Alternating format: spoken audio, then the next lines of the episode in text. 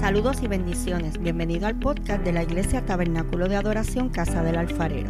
Soy la pastora Keili Otero y espero que puedas ser bendecido en este nuevo episodio con esta poderosa palabra de parte de Dios. Si es así, recuerda compartirla con un amigo. Dios te bendiga. Y desde hace muchos años hemos escuchado y hemos, nos hemos criado, los que nos hemos criado en la iglesia y aún los que no, hemos escuchado que Cristo viene. Pero usted sabe qué? Nosotros seguiremos predicando que Cristo viene. Escriba eso para que no se lo olvida o usted grábelo ahí. Que nosotros como cristianos, desde que aceptamos a Jesucristo, usted sabe lo que pasa. Es que al aceptar a Jesucristo, usted tiene la certeza de que Él va a regresar otra vez. Si alguien viene con algo diferente, usted mire, póngale un stop. Tenga cuidado. Porque desde el momento que usted acepta a Jesucristo, su nombre es escrito en el libro de la vida. Óigame lo que le voy a decir, usted comienza a ser partícipe de todas las bendiciones que conlleva ser un hijo de Dios. No creas que tiene que esperar hasta irnos al cielo. Usted aquí en la tierra puede ser partícipe de todas esas bendiciones. Y hoy, fíjate que hoy el tema que vamos a traer es sobre esto mismo. Usted sabe que el arrebatamiento de la iglesia es parte esencial del fundamento de nuestra fe. Yo quiero que usted entienda eso. Esto es un mensaje que hoy día en muchos lugares se ha dejado de predicar. Hoy día se hablan muchas cosas, muchas cosas buenas, pero este mensaje no lo podemos dejar de predicar, que Cristo viene. Pero los que estudian esto, cada vez que ocurre algo, un acontecimiento, ellos van y buscan y dicen, se están cumpliendo las escrituras. Pero usted sabe que hay algo bien interesante en la palabra y quizás me estoy adelantando, y es que usted no tiene que ser un doctor para usted saber que estamos en los últimos tiempos. Porque ahorita vamos a ver que la palabra lo dice clara y textualmente, de que las profecías se están cumpliendo y de que esta enseñanza no es negociable. Cristo viene. ¿Cuándo? No lo sabemos, pero tenemos la certeza de que Cristo viene. Y en Mateo 24, ah, el 24, 42, Usted lo puede apuntar ahí. Y habla algo sobre las señales del fin y la venida del Hijo del Hombre. Y en la nueva versión internacional dice, por lo tanto, manténganse despiertos porque no saben qué día vendrá su Señor. Pero este mantente despierto es que te mantengas alerta, que te mantengas ahí chequeando los acontecimientos que están ocurriendo, en la versión Reina Valera dice, velad pues porque no sabéis a qué hora ha de venir vuestro Señor. Y en estos versículos claramente se está anunciando a las personas que Cristo viene. Ahora no se dice cuándo viene. Esto es como la temporada de huracanes, que ya todos aquí se prepararon el primero de junio, que cuando venga por ahí el próximo depresión, usted no tiene que estar cogiendo ni yendo para aquí para allá, porque ya usted está preparado. Y se anuncia que desde el primero de junio hasta noviembre por ahí es que es la temporada de huracanes. Se te está diciendo que hay temporada de huracanes, pero no te está diciendo cuándo va a venir el huracán. Estamos en los tiempos finales. Se nos está diciendo que Cristo viene, pero no se nos está diciendo cuándo. Aquí la palabra importante es la que dice velad. Es mantenernos ahí despiertos espiritualmente. En este tiempo, mire, esto no es tiempo de estar por ahí divagando. Esto no es tiempo de estar mirando para allá, para el mundo y me voy para aquí, me voy para allá. Esto es tiempo de estar derecho. Y yo no te estoy hablando fanatismo, yo no te estoy diciendo que tienes que estar los siete días en la iglesia. Yo te estoy diciendo que este es tiempo de comenzar, mire, a ajustar los tornillos. No es tiempo de enfriarnos. No podemos estar en pecado. No podemos tener falta de perdón en nuestro corazón. No podemos estar ofendidos, no podemos estar enojados, no podemos estar en contienda, no podemos retenernos en nuestros hogares, no podemos estar chismeando, no podemos enfriarnos. Porque si Cristo viene, que yo no puedo adornárselo de otra forma. Porque si Cristo viene, nos vamos a quedar. ¿Tú sabes por qué te mencioné estas cosas? Porque por ahí a veces se mencionan. Y, y si yo voy a otra congregación, no esta, porque esta, aquí nosotros no tenemos problema con eso. Pero si en otra congregación yo digo, hermano, es que yo no me siento bien delante del Señor, pastor tiene una chilla. Sí, porque, porque que esos son los únicos pecados, Armando.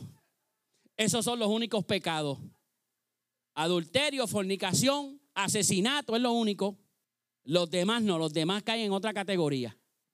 Pero usted sabe qué? El que adulteró es igual de pecador que el bochinchoso. El que mató es igual de pecador que aquel que se puso a hablar y, se, está enojado también. Por eso fue que mencioné esto. Porque a veces nos equivocamos. Ah, no, yo estoy bien porque yo analiza cómo está dentro de tu corazón. Porque si Cristo viene por estar enojado con el hermano, con la hermana, yo lo conté la otra vez. Di Marco trabajó en. Y allá había una hermana una hermanita de moño, moño y falda larga, trabajando allí. Y la hermana todos los días ponía Samuel Hernández, cuando levanto mis manos. Cacho, esos días Di Marco llegaba a casa, papi, uh, santo, aquello un culto lo que esa señora forma allí. Hasta que un día ella le dice, no, porque yo soy hijo de agua. Y Di Marco le dice, a mi papá también. Y sigue hablando. Le dice, sí, porque es que por allí vive una hermana mía que yo no le hablo. Esa hermana mía, yo no le hablo. Mejor me gano el infierno. Así dijo. Dijo, mejor me voy para el infierno antes de hablarle a mi hermana. No te equivoques. Hay gente que se cree que la santidad es pelo corto, pelo largo, este, no usar pantalla, no usar tenis crocker, no usar tenis Nike. La santidad, pero lo que no sabes es que la santidad tú no la buscas en el closet, mi hermano, perdóname. Perdóname, la santidad no se busca en el closet. La santidad se busca de rodillas. ¿Que hay que ser recatado? Seguro que sí. Pero lo que te quiero decir es que no podemos equivocarnos. Que no es cuestión de ir a la iglesia. No es cuestión de montarnos en la guaguita de la iglesia y que la, iglesia, y que la guagua nos lleve allí al templo y cantarle al Señor. Y gozarnos como nos gozamos ahorita. Esto es más que eso. Es mirar en nuestro interior qué cosas no están funcionando bien. Esto pasa en los matrimonios. ¿Cuántos matrimonios nos han acostado aquí? Uno mirando para el lado y otro para otro. ¿Por qué pongo el ejemplo de los matrimonios? Porque dos seres viviendo en un mismo lugar, dos seres que vienen de dos cadenas diferentes. Cuando yo me casé, yo te voy a decir esto, que se acostaba a las 8 de la noche. 10 de la noche era que mi papá iba a la lareña, compraba pan y entonces nosotros comíamos pan con atún y cebolla a esa hora. Entonces a las 8 de la, de la, noche ya estaba durmiendo y a, a las 11 era que yo empezaba a despertar. Diferente. Nos fuimos de luna de miel y cuando llegamos, ¿sabes qué pasó? Que yo agarré el café y las galletas expulsó y las baraté en el café y esa mujer salió cogiendo. ¿Qué tú vas a hacer? ¿Por qué les digo eso? Esto es un ejemplo, un ejemplo verídico. Somos dos seres diferentes, dos seres que no pensamos igual y dos seres que muchas veces no estamos de acuerdo, dos seres que nos enojamos. Pero usted tiene que tener cuidado con eso. Usted tiene que rápido buscar y ella también. ¿Por qué? Porque te tengo que decir que si estamos a, enojados y Cristo viene, va a haber problemas. Sí, porque siempre hablamos de, de, afuera, del vecino, del otro, del otro, del otro, pero dentro de la casa. Dentro de la casa, los hijos que no le hablan a los padres, que están enojados. Hay que tener cuidado con eso. En Mateo 24, 36 dice, pero el día y la hora nadie sabe, ni aun los ángeles del cielo, sino solo mi Padre. O sea que tenemos que tener presente que es el Padre el que sabe cuándo es el, cuándo es el día. O sea que si es el Padre, el Hijo no lo sabe. El Hijo está esperando que el Padre le diga, papá, ya la morada está lista. Es hora de ir a buscar tu novia. Y tú sabes qué, apúntate esto por ahí. Usted sabe que usted y yo somos la evidencia de que ya Cristo vino a la tierra. Usted y yo somos la evidencia de que ya Cristo vino por primera vez. ¿Por qué? Porque en su primera estadía en la tierra, Él se entregó por nuestros pecados. Y usted que está aquí, en un momento, oh, reconoció su pecado y le aceptó como su salvador personal. Nosotros somos la evidencia. Usted y yo somos la evidencia al mundo de que ya Cristo vino una vez. Por eso es que estamos hoy aquí. ¿Y qué es arrebatar? Yo le he hablado mucho a la iglesia de esto. Yo no uso la palabra rapto. ¿Por qué? Yo no estoy diciendo que el que dice rapto está mal y es un pecador. No, no, no. Es que yo no la uso. ¿Por qué yo no la uso? Porque ese uso ahí está incorrecto. Primero, que rapto no aparece en la Biblia. Segundo, los que raptan son dos delincuentes. ¿Sabe? El que rapta no te escribe un libro diciéndote, ¿sabe qué? yo me, te voy a llevar un día, ¿sabes? No, el que rapta, planifica por allá y no te dice nada y viene y te lleva. Fíjate que la palabra entonces no habla de rapto, habla de arrebatamiento. ¿Por qué? Porque te está diciendo, prepárate porque te voy a buscar. Prepárate porque te voy a buscar. Prepárate porque te voy a buscar. Lo que nosotros estamos esperando no es el rapto, es un arrebatamiento. Ahora, si usted escucha por ahí a alguien decir rapto, mire, no olvídese de eso. Gócese porque ya usted sabe lo que significa. Pero yo no lo uso porque los que raptan son los delincuentes. Y arrebatar es tomar algo de un lugar, tomarlo. Lo quito de ahí. O sea que este acontecimiento es algo de repente.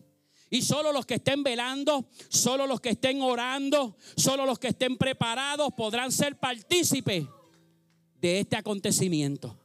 Él nos va a arrebatar. ¿De dónde nos va a arrebatar? De este lugar donde nosotros estamos. Dice la palabra en un abrir y cerrar de ojos.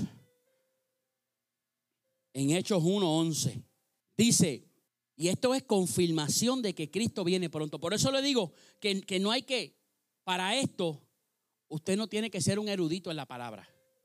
Simplemente busque Hechos 1.11 y dice, los cuales también le dijeron, varones galileos, ¿por qué estáis mirando al cielo? Ese mismo Jesús que ha sido tomado de vosotros al cielo, así vendrá como le habéis visto ir al cielo.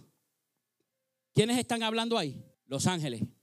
Dos ángeles se aparecieron y le dicen a los discípulos, mire mi hermanito, Galileo, así como ustedes lo vieron ir al cielo, así va a regresar. Claro, lo dice textualmente, ahí usted no tiene que estar buscando mucho. Y en Apocalipsis 22, 7, este está poderoso. Este dice, he aquí, vengo pronto. Bienaventurado el que guarda las palabras de la profecía de este libro. Aquí habla de que Él viene, pero aquí hay algo diferente. ¿Qué es lo diferente aquí? Es que allá fueron dos ángeles los que, lo, que le dijeron a los discípulos. Aquí es diferente. Aquí, ¿quién le dice a Juan? Es el mismo Cristo, porque dice, dice, he aquí, vengo pronto. No dice aquí, Él viene pronto. O sea que es el mismo Cristo el que está ratificando y diciéndole al escritor del Apocalipsis, oye, escribe esto, papá. He aquí, vengo pronto. Ahora, ¿por qué dice vengo pronto? ¿Por qué no dice cuándo va a venir? Lo dice para que nos preparemos, lo dice para que nos comprometamos, para que dejemos los afanes de este mundo y nos volvamos a Él. Cuando ahí dice los afanes de este mundo, es que a nosotros nos tocó vivir en este mundo. Los afanes del mundo van a llegar. Los afanes del mundo quizás nos echen el brazo. Pero está de usted que usted va a hacer con eso. Si usted lo va a convertir en un afán o si usted simplemente va a seguir mirando hacia el frente, sabiendo que nuestra salvación viene pronto. ¿Qué usted va a hacer con eso? Él nos dice en su palabra, vengo pronto, prepárate. Nos dice, lleva mi palabra, que el tiempo se agota, que el tiempo es breve. Nosotros comenzamos a estudiar los jueves el libro de los hechos, ¿Por qué el libro de los hechos? Por, pero pastor, ¿por qué los hechos? ¿Por qué no estudiamos otro libro? ¿Usted sabe por qué? Porque el libro de los hechos comienza cuando Jesús asciende a los cielos y deja la iglesia en la tierra y le da una encomienda a la iglesia. Y nosotros llegamos de, un encierro, nosotros estábamos encerrados, la iglesia estaba encerrada en contra de nuestra voluntad. Porque si a mí me hubiesen dejado en la pandemia, yo daba culto aquí. En contra de nuestra voluntad nos encerraron. Y yo le dije a la iglesia, ¿sabes qué? Tenemos que tomar este tiempo como un punto de partida. Y comenzamos a estudiar el libro de los hechos, porque ahí vemos cómo la iglesia fue llena del Espíritu Santo de Dios y cómo desde Jerusalén en el Evangelio se siguió expandiendo. Y yo le decía a la iglesia, vamos a estudiar los hechos, ¿sabes por qué? Porque esta iglesia que ha sido empoderada va a ser llena doble del Espíritu Santo de Dios. Y vamos a salir desde estas cuatro paredes a predicar el Evangelio. Pero no va a ser un Evangelio ahí live. No va a ser un Evangelio ahí guachi guachi. Va a ser un Evangelio de poder el que vamos a llevar. Porque, oye, es que hay que ir afuera decir a la gente, ¿sabes qué? Hay enfermedad, hay COVID, pero al Dios que yo le sirvo es más poderoso que esta enfermedad, es más poderoso que esta pandemia. Oye, una iglesia, una iglesia con poder y autoridad, una iglesia que llega a los lugares, mire, y con solamente mencionar la palabra se han hecho los milagros, las maravillas y los prodigios. Eso era lo que estaba ocurriendo en los hechos. Fueron llenos del Espíritu Santo y dice la palabra que, que Pedro pasaba y con la sombra se sanaban los enfermos. Dice que Pedro a un hombre le dijo, mira papá, no tengo oro, no tengo plata, no tengo dinero, pero lo que tengo te doy. ¿Qué era lo único que tenía Pedro? Era poder y autoridad. Pedro dijo, ¿sabes qué? Levántate. Y aquel hombre se levantó. Por eso nosotros tenemos que aprender a decir la palabra como es. El milagro lo hace Dios. Si Él lo quiere hacer o no lo quiere hacer, eso no es problema de nosotros. Él no nos manda a divagar en la palabra, Él nos manda a decir la palabra. Por eso es que estamos estudiando el libro de los hechos.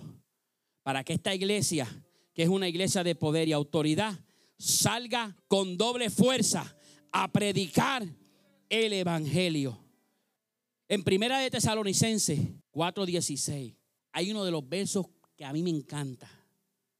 Este verso a mí me, gusta y yo en muchas predicaciones lo, lo he traído. Dice, porque el mismo Señor con voz de mando, con voz de arcángel y con trompeta de Dios, descenderá del cielo. Él mismo nos viene a buscar. Fíjate que Él no va a enviar a sus ángeles. Él va a venir. Él dice que Él mismo va a descender a buscar a su iglesia. Una iglesia que se ha preparado. Dice una iglesia sin mancha. Una iglesia sin arruga. Él no viene a buscar eh, denominaciones. Él no viene a buscar la iglesia Ataca de Manatí. Él no viene a buscar la otra iglesia de Vega Baja. Él viene a buscar un solo pueblo. Y tú sabes qué, esto hay que desearlo. Esto hay que desearlo. Esto hay que anhelarlo en nuestro corazón. Y yo le contaba aquí el jueves y nos reímos, mire, nos reímos un montón. Porque yo le estaba contando a, a los hermanos que cuando yo era pequeño en la escuela bíblica y nos hablaban de eso, nos decían, te tienes que ir en el rapto porque si te quedan, mira, te van a coger y te van a sacar las uñas, te van a sacar los dientes te van a arrancar el pelo. Muchachos, cualquiera se convertía. Estaba todo, la mitad de la iglesia estaban todos asustados en la iglesia.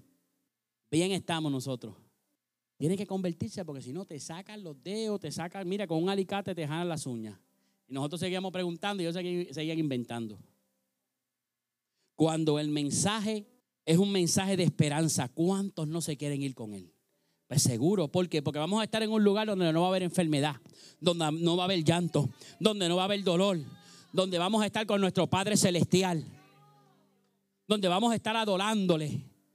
¿Cuántos no quieren ir para allá? Esto no es un mensaje de miedo. Por muchos años este mensaje se llevó como un mensaje de miedo. Es el mensaje que nos tiene hoy aquí parados. Es el mensaje que lo tiene, lo tiene a usted donde está. Es el mensaje que ha hecho que usted no sea parte de los caminos del Señor. ¿Por qué? Porque usted lo está esperando. Usted lo está esperando. Por eso esto hay que amarlo, por eso esto hay que desearlo. ¿Usted sabe qué? Que cuando ocurre ese acontecimiento, usted no puede llevarse nada. Usted no puede llevarse el carro. Usted no puede llevarse la casa. Usted no puede llevarse los muebles. El pianito, Alexis, se quedó ahí. Por eso no podemos afanarnos. No es que ahora usted va a decir, bueno, ya, yo no voy a limpiar la casa porque esto se va a quedar aquí. No, usted mientras viva ahí, usted la arregle. Pero usted no puede afanarse. Por eso cuando la casa esté ahí, usted dice, bueno, el domingo voy a la iglesia o limpio la casa. Ahí, ahí usted va a poner en prueba. Dice, bueno, primero voy a adorar a Dios que fue el que me dio la casa. El cajo hay que lavarlo. Bueno, primero vamos a adorar a Dios que fue el que me dio el carro. Ay, es que tengo que ir para... Voy a decir esto, mire, que se pique el que se pique. No es que voy para la playa el domingo. Pues mire, vaya a adorar a Dios y después al Dios que le dio la familia, después de adorarlo, vaya a la playa y gócese. Queremos, todo el mundo se quiere ir con el Señor. Esto no es difícil.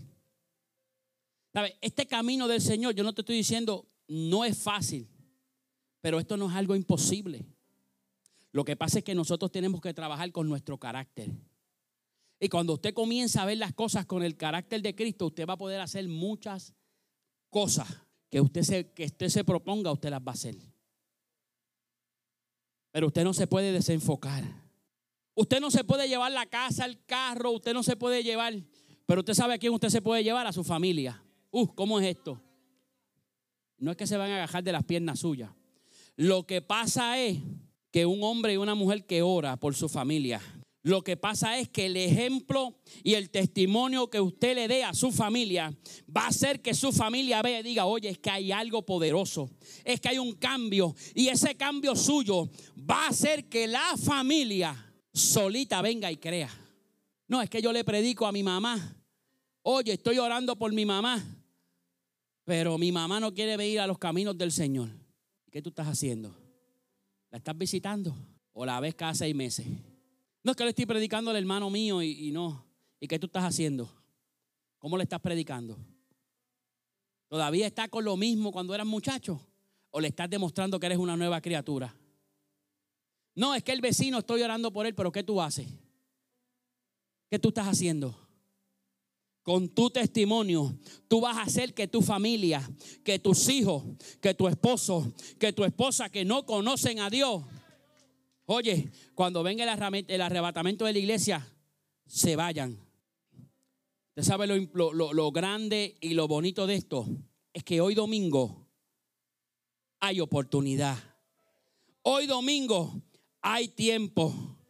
Por eso cuando tú vengas a la iglesia, mira, no dejes a tus hijos en tu casa. No dejes a tu esposo, traigo, no dejes a tu esposa. Mire al nene, ¿por qué no vino? No, porque estaba jugando Fortnite. Ay, bendito, mira, si lo dejas así, con el Fortnite se te va a quedar. No lo dejes en tu casa. En las oraciones tuyas, no sueltes a tu familia. En las oraciones, no sueltes a tu esposo, no sueltes a tu esposa. Qué triste sería que un, un día el esposo se enojó con la esposa y por la mañana cuando fue a hacer así, la esposa no está. Y no está en el baño lavándose la boca. Se fue con el Señor. Qué triste sería la esposa que cuando vaya a buscar al esposo, el esposo no esté. Ay, ¿qué pasó? No, es que Cristo se lo llevó. Qué triste sería que, ah, que los muchachos lleguen a las casas moladitos para que mami me cocine y ya mami no esté porque Cristo se la llevó. Esto parece cuento de camino, pero sabes que esto no es cuento de camino. Tenemos que arreglar nuestra vida con Dios. Tenemos que congregarnos. ¿Usted sabe por qué es importante congregarnos? Porque es que usted puede estar hoy quizás un poquito medio alicaído. Y eso es válido. Yo no estoy diciendo que no. El detalle es que cuando usted llegó alicaído, aquí Gloria, y te paraste ahí al lado. Y de momento te, te sentaste al lado de Ferdinand. Y cuando empezamos a cantar y empezamos a adorar, y ahí Ferdinand se encendió. Y de momento, cuando tú estás ahí, mira, Ferdinand estira el brazo y dice, Señor, tócalo. Y ahí mismito tú eres tocado con el Espíritu Santo de Dios. ¿Sabes qué? Esas cosas ocurren aquí. Pueden ocurrir en tu casa, pero el detalle es que como tú estás un poquito alicaído, es un poco difícil porque entonces el afán, el afán ahí nos está hablando al oído. Por eso es que es importante congregarnos. Usted tiene muchos carbones, pero tiene uno por allá. Y ese carboncito usted lo coge y lo tira aquí. Y a la media hora no hay quien lo agarre. ¿Qué hizo? Se encendió. Y te voy a decir algo, muchas veces ese carboncito puede estar húmedo, pero cuando cae en el fuego, es que se enciende. Por eso es que es importante congregarnos. Entonces nuestras prioridades en lo que Él viene a buscarnos es ocuparnos de nuestra salvación y ocuparnos de los que están a nuestro alrededor. ¿Por qué? Porque el Señor le va a pedir cuenta a los padres. Ocuparnos de nuestra salvación y ocuparnos de la salvación de nuestros hijos. Usted no lo suelte, usted haga lo que tiene que hacer. Si el hijo no quiere, pero usted no lo va a dejar así. No, usted se encarga, usted lo lleva, que cuando él cumpla la mayoría de edad, él decida. Y yo estoy seguro que si él de pequeño usted lo instruye, de pequeño tiene experiencias poderosas con Dios, de grande no se va a olvidar de eso. Nuestras prioridades son ocuparnos de nuestra salvación y evangelizar, llevar este mensaje a otros. Tenemos que seguir viviendo, pero tenemos que seguir trabajando tenemos que seguir estudiando, tenemos que seguir preparándonos, pero sin perder de vista que Cristo viene. Nuestra responsabilidad es creer esa palabra. Y si usted cree, tiene que verse eso y notarse en su vida. ¿Por qué? Porque estamos viviendo en el último tiempo. Y lo confirman las escrituras y lo confirman los acontecimientos, las cosas que están ocurriendo en este último tiempo.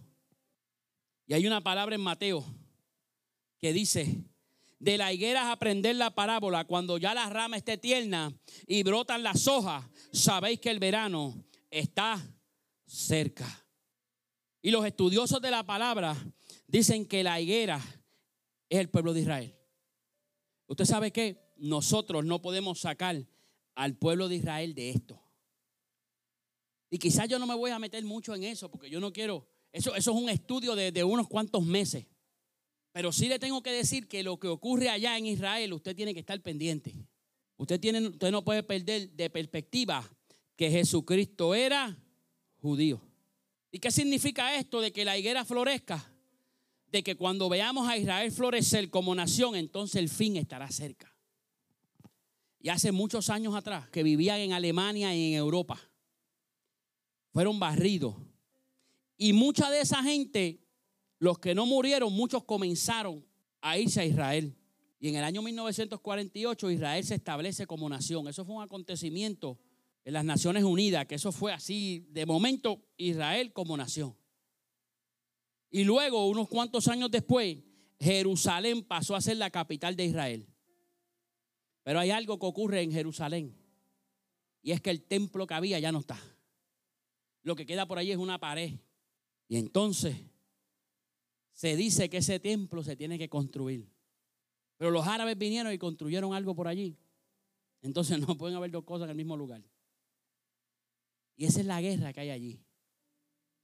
Por eso Jerusalén tiene en el medio una pared que divide el lado palestino del lado judío. Nosotros tenemos que estar pendientes a esto. Porque no podemos hablar de arrebatamiento ni hablar de profecía si no estamos pendientes a lo que ocurre en Israel. Pero como les dije, no, podemos entrar mucho en eso porque eso es, eso, es, eso es una clase de instituto. Ahora, nosotros como iglesia podemos establecer quizás el tiempo en el que puede venir el Hijo del Hombre. Pero pastor, que, que nadie sabe el día de ir ahora. Pues yo no te estoy diciendo el día de ir ahora. Yo te estoy diciendo el tiempo. Es como que yo te diga, eh, Valeria, en otoño yo tengo un regalo para ti. Eh, va a tener que esperar tres meses, mi hermano.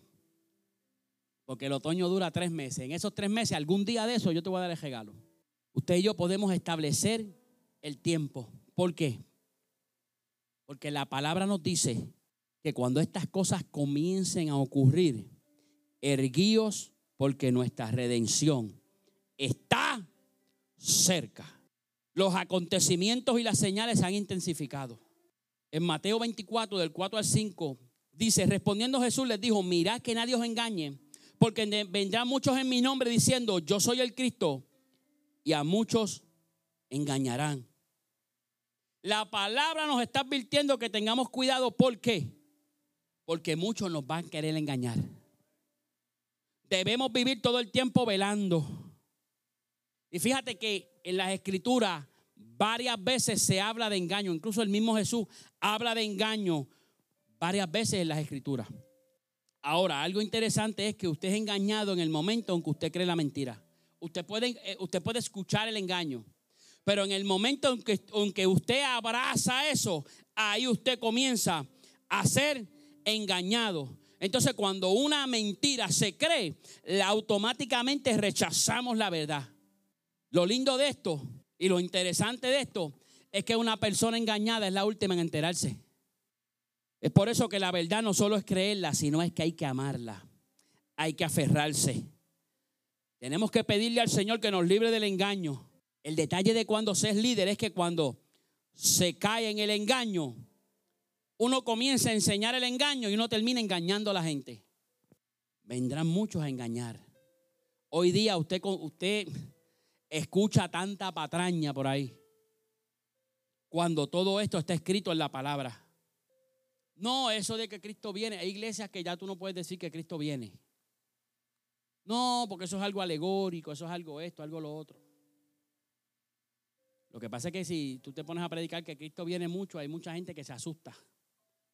Porque este mensaje, como dije ahorita, tú tienes que saberlo llevar. Esto es un mensaje de esperanza, esto no es de miedo. Entonces muchos tienen miedo de que le bajen los diezmos y las ofrendas. Que el sueldo, muchachos, después el sueldo se me afecta. No me hables de eso háblame mejor de el nuevo rema. Háblame mejor de la nueva revelación. Háblame de mejor de, que este es tu año. Háblame mejor de que, ojo, tengo una palabra para ti. Por eso es que a veces, como yo le digo a la iglesia, yo creo en las profecías y creo que Dios tiene profetas en este tiempo. Pero cuando usted viene en el Antiguo Testamento, usted comienza a ver y a buscar y a buscar y a buscar. Usted se da cuenta que las palabras que los profetas llevaban dice, el pueblo hizo lo malo ante los ojos de Dios, entonces Dios levantó a tal profeta. El profeta no iba a decirle, Israel, este es tu año 20. No, decía, mira papá, te está diciendo Jehová que si tú no te arreglas, te está diciendo Jehová que si tú no te arreglas, algo va a pasar. Entonces, hoy día la profecía ha cambiado. Hoy día la profecía en muchos lugares, estoy diciendo, no, no general, pero en muchos lugares la profecía, este hay algo nuevo para ti, pastora. Este es el año 2020. Este es tu año. Pero se le olvidó decirle, pastora, de los meses de marzo va a comenzar una pandemia que nos va a agajar a todos. Ese es el problema que yo tengo con los profetas. Todos hablaron de que el 2020 era el año. De que el 2020 era... Ah, entonces como llegaron los terremotos en diciembre, pues ya llegaron, ya se cumplió la profecía. Pero no sabía que Dios tenía, mire, una sorpresa y a ningún profeta se le ocurrió decir, pastores, prepárense. Y como les digo, creo en la profecía. Lo que pasa es que dice la palabra, cuidado que nadie os engañe en este último tiempo. Por eso en esta casa enseñamos la doctrina que habla la palabra. Y estudiamos el jueves. Por eso que usted tiene que venir los jueves. La doctrina de los apóstoles. 12 puntos. Y en esta iglesia nosotros enseñamos que Cristo sana, que Cristo salva, que Cristo se entregó en la cruz del Calvario para salvarnos, que se entregó voluntariamente. Creemos que Cristo resucitó al tercer día. Creemos que nos envió su Espíritu Santo. Creemos en que Él nos bautiza con su Espíritu Santo. Creemos en el don de lengua. Creemos en la oración, en la vigilia, en el ayuno. Creemos en que en su nombre se sanan los enfermos. En que su nombre, en que en su nombre se echan fuera demonios. Creemos en el Padre. Creemos en el Hijo. Creemos en el Espíritu Santo. Creemos en que los tres son uno y creemos y enseñamos que Cristo viene. Si nosotros nos salimos de ahí, hay problema. Y yo no sé si usted, eso me encantó, el, mensajito de Matiel Narváez, yo no sé cuántos lo escucharon. Pero Matiel Narváez fue a predicar a una iglesia y cuando la muchacha le fue a poner el termómetro, le dijo, ¿para qué tú me vas a poner eso? Ah, no, porque es que hay que ponerlo. Y él le dijo, ¿y si eso sale ahí, que yo estoy enfermo, qué tú vas a hacer? Dijo, pues te mando para tu casa. Mira lo que le dijo a la muchacha. Eso es lo que, eso es lo que está pasando en las iglesias hoy. Te mando para tu casa. No hay nadie de autoridad. Una iglesia que hace eso, una iglesia que no tiene autoridad. Él le dijo, pues a mí tú no me vas a mandar para tu casa. Primero que yo soy el predicador. Segundo, tú te vas a buscar a cuatro viejitos de esos que tienen poder y autoridad. Y van a orar por mí hasta que la fiebre baje. Eso, eso es tener fe. Por eso que usted no ve termómetro aquí, perdóname. Si usted se siente enfermo, usted enfermo no va a salir de su casa, usted se queda en su casa. Usted sabe lo que usted va a hacer, usted me llama. Que yo voy a prender la huevo y voy a ir para tu casa. Y voy a orar por ti. Pero si me llegas enfermo ahí, ¿sabe lo que vamos a hacer? Vamos a orar por ti también. Yo no te voy a dar una patata, te voy a votar. ¿Dónde está el poder y la autoridad? Mientras Cristo viene, tenemos que predicar un evangelio de autoridad. Un evangelio de poder. En Mateo 24, 6 dice, y oiréis de guerra y rumores de guerra. Mirad que no os turbéis porque es necesario que todo esto acontezca, pero aún no es el fin. Otra señal del arrebatamiento. ¿Cuál es? La guerra. Estamos viviendo en un tiempo donde en la televisión lo que se habla es de guerra. Países peleando unos con otros por petróleo, peleando porque esta línea es hasta aquí, tú quieres coger más que esta. Peleando por diversas cosas. Países peleando internamente en contra de la corrupción contra de la deshonra, en contra del narcotráfico. Por eso el pueblo de Dios no debe estar tirándose unos a otros, porque la guerra no es entre nosotros, sino contra nuestro enemigo que es Satanás. Nosotros tenemos un enemigo que se llama Satanás y nuestra guerra es contra él. Nuestra guerra no es contra mi hermano, es con lo que opera a través de mi hermano. Y esa es una señal del arrebatamiento, la guerra y los rumores de guerra. Otra señal dice, porque se levantará nación contra nación, reino contra reino. Habrá pestes y hambres y terremotos en diferentes lugares. Y todo esto será principio de dolores. Y esto es una profecía que los estudiosos dicen que se cumplió en el año 70, cuando creo que fue Siria, conquistó la ciudad de Jerusalén. Pero cuando usted esa palabra la coge y la lleva hoy día acá, usted dice, es que está ocurriendo lo mismo. Lo mismo que estaba ocurriendo en aquel tiempo, está ocurriendo hoy. ¿Usted sabe qué? Que cuando se hace mal uso de los recursos, el hambre viene como consecuencia. Y usted dice, ¿cómo mal uso de los recursos? Bueno, mire, en este país vino el huracán María y el que perdió el techo se le dio dinero para los techos, se dieron para esto, se dieron para otro.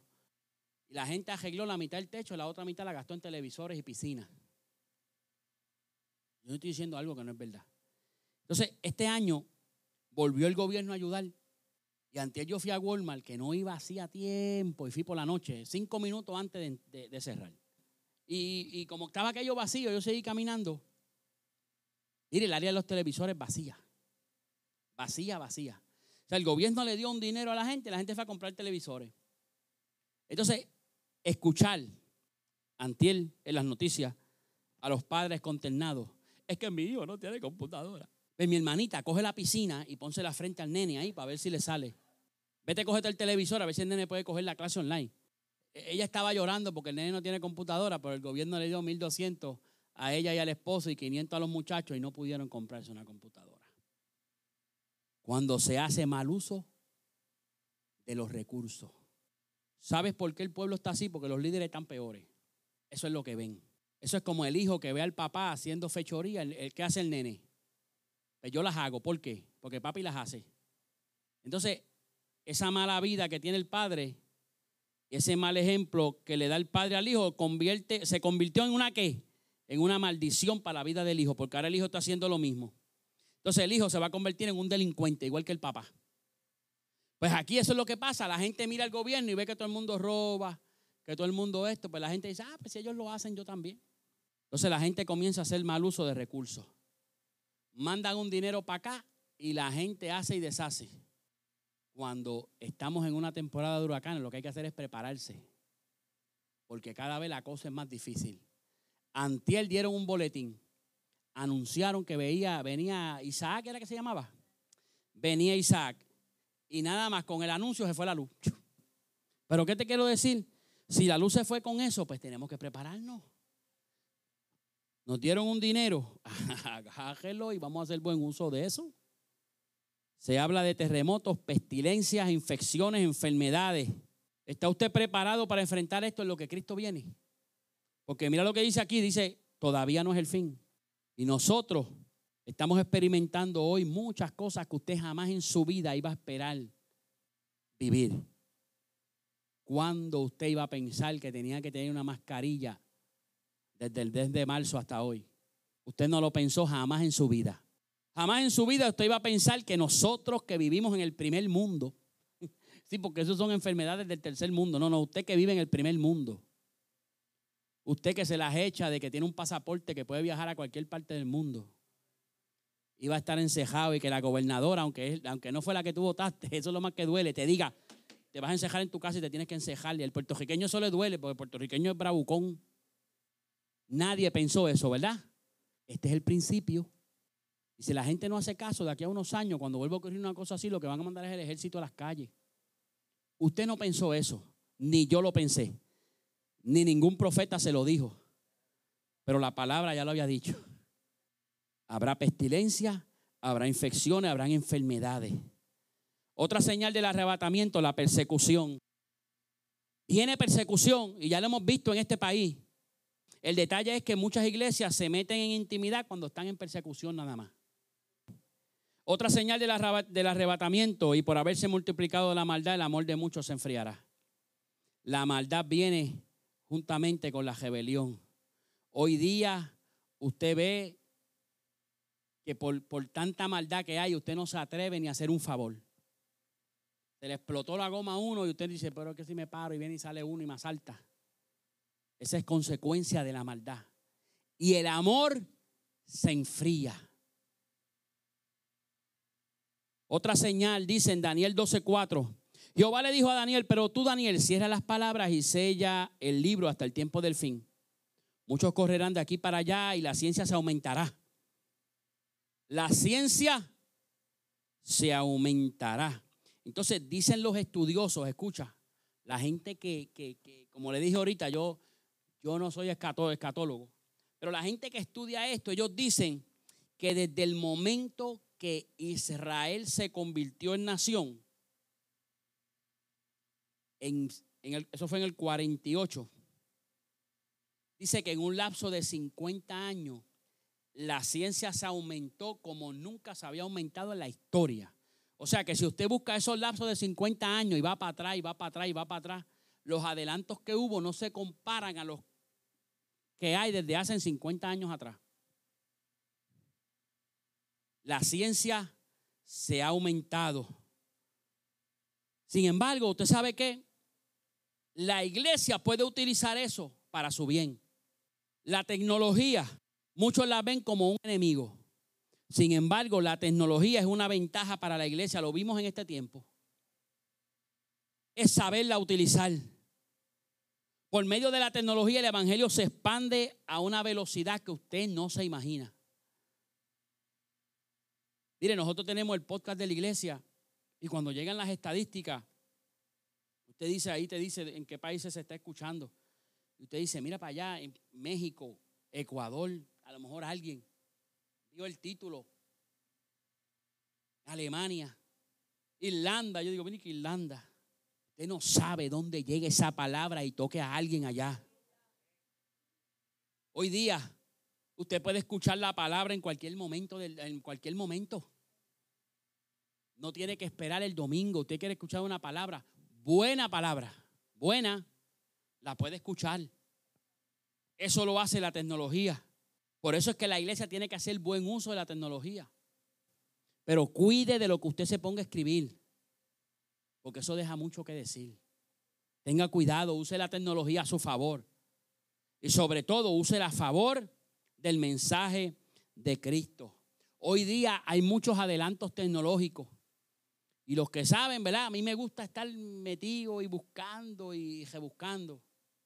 Y hay una tecnología que, eso lo cogí yo en una conferencia con McDonald Bay y cuando busqué, hay una, hay una tecnología que se llama el Blue Beam.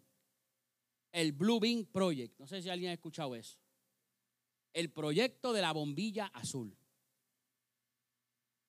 ¿Qué ellos hacen con eso? Ellos proyectan desde la tierra al cielo hologramas. Y eso ahora mismo, esa tecnología la están usando en Disney.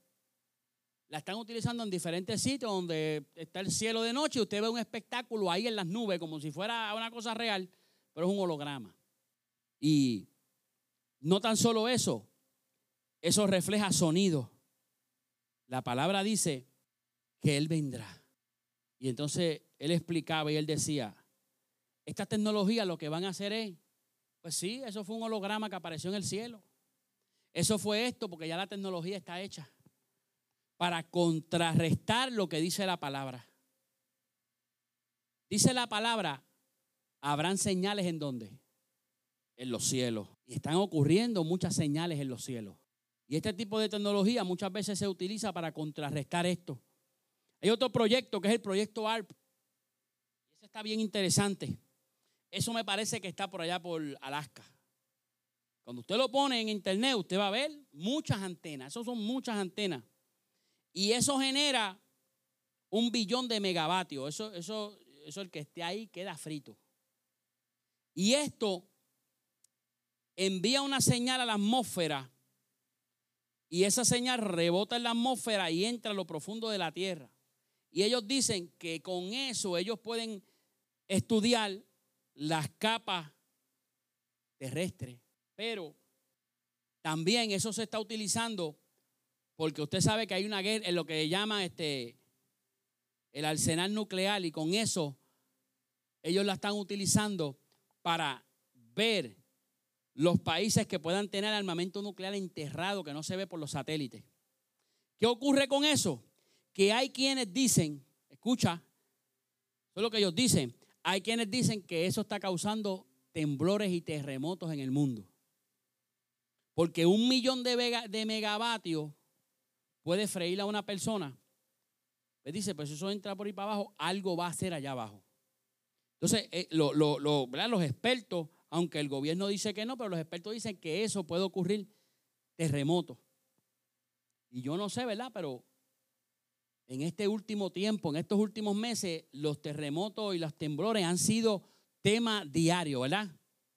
A principio de año, Hace unos días tembló en Puerto Rico, tembló en Perú y en otro país más. No baje la guardia. Estos son señales de que Cristo viene pronto. Otra señal dice, desfalleciendo los hombres por el temor y la expectación de las cosas que sobrevendrán en la tierra, porque las potencias de los cielos serán conmovidas. Aquí Lucas habla sobre la venida del Hijo del Hombre. Muchos de los que han creído se amedrentarán de las cosas que van a ver y las cosas que van a ocurrir. Y yo no sé si usted ha visto, pero en este tiempo mucha gente se ha amedrentado. En este tiempo hay mucha gente que predicó y gritó, pero de marzo para acá se escondieron. Hay que tener cuidado porque porque esa es una de las señales del arrebatamiento. No podemos encerrarnos. No podemos quedar con la boca cerrada. Hoy día vemos gente que con una noticia en Facebook ya están llorando. Vemos gente que con un mensajito de texto ya están llorando. Usted sabe lo que usted tiene que hacer, manténgase orando, ayunando y velando. Porque Dios no quiere que tengamos espíritu de temor. El espíritu de temor lo tenemos que echar fuera. Otra señal, y si aquellos días no fueran acortados, nadie sería salvo. Mas por la causa de usted y mía, aquellos días serán acortados. El tiempo se acortará, ya estamos terminando. El tiempo se acaba. Tenemos que predicar el Evangelio. Tenemos que ganar almas para Cristo. Cristo viene a buscar una iglesia que trabaja para el reino de los cielos.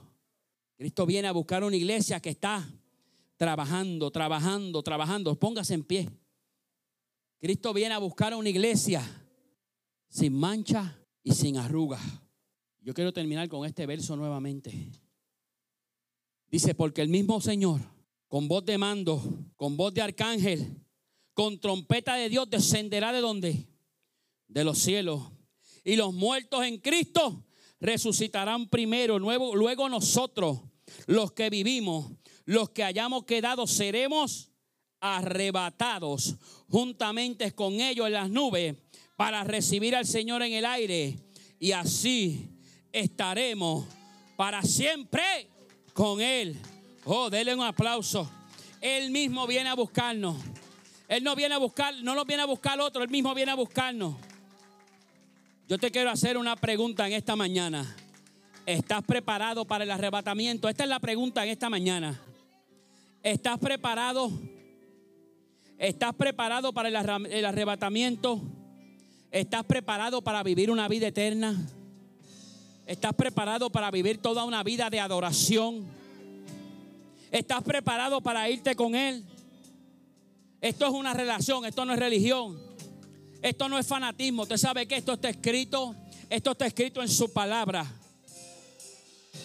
Esto es más que ponernos una ropa. Esto es más que hacernos un peinado. Esto es una relación con Él. Es vivir una vida agradable. Es vivir una vida para Él. ¿Usted sabe qué?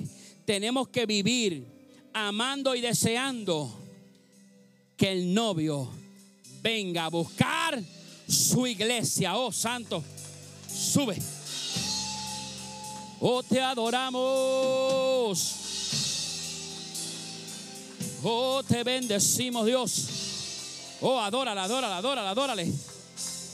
Adórale, adórale. Oh, levanta, levanta, levanta.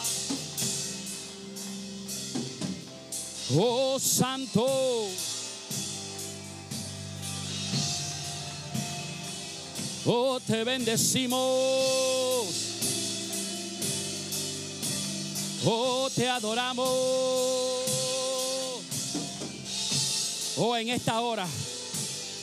En esta hora, Señor, yo te pido por este pueblo que está aquí reunido. Yo te pido por cada uno de los que está aquí reunido que escuchó esta palabra. Que esta palabra no caiga en el olvido.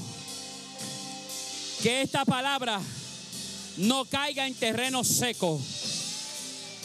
Que esta palabra germine en sus corazones. Y que nazca el deseo ardiente de la búsqueda. De la búsqueda. Oh, de tu Espíritu Santo. Ahora en el nombre de Jesús. Yo te pido. Oh, una cobertura nueva yo te pido una doble unción de tu Espíritu Santo sobre cada uno de ellos. Oh Señor, que tú nos prepares para este arrebatamiento que pronto se avecina. Queremos estar preparados. Oh, queremos estar, Señor, como una novia ataviada esperándote, mi Dios amado. Yo te pido que tú traigas revelación a cada una de las mentes Ahora en el nombre de Jesús, yo te pido que tú traigas convicción de pecado a cada uno. Si hay alguno en medio nuestro que en esta hora no se siente preparado, Señor, yo te pido, ahora en el nombre poderoso de Jesús, que tu Espíritu Santo lo inquiete, que tu Espíritu Santo lo toque, que tu Espíritu Santo comience a trabajar con estas mentes ahora. Oh, santo, santo, santo. Oh, gloria. Oh, gloria. Oh, gloria. Te bendecimos, Señor. Oh, gloria a ti, Señor.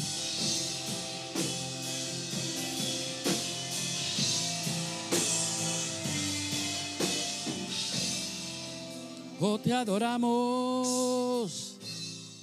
Si hay alguno en medio nuestro que quiere la oración, Si hay alguno en medio nuestro que quiere la oración, ¿estás preparado? ¿Estás preparado por si Cristo viene hoy? Irte con Él. Bendiciones. Si este episodio ha sido de bendición para ti, compártelo para que otros puedan ser edificados. Te invito a que nos busquen en Facebook como Tabernáculo de Adoración Casa del Alfarero y te suscribas a nuestros podcasts en las diferentes plataformas y así no te perderás ninguno de nuestros episodios. Dios te bendiga.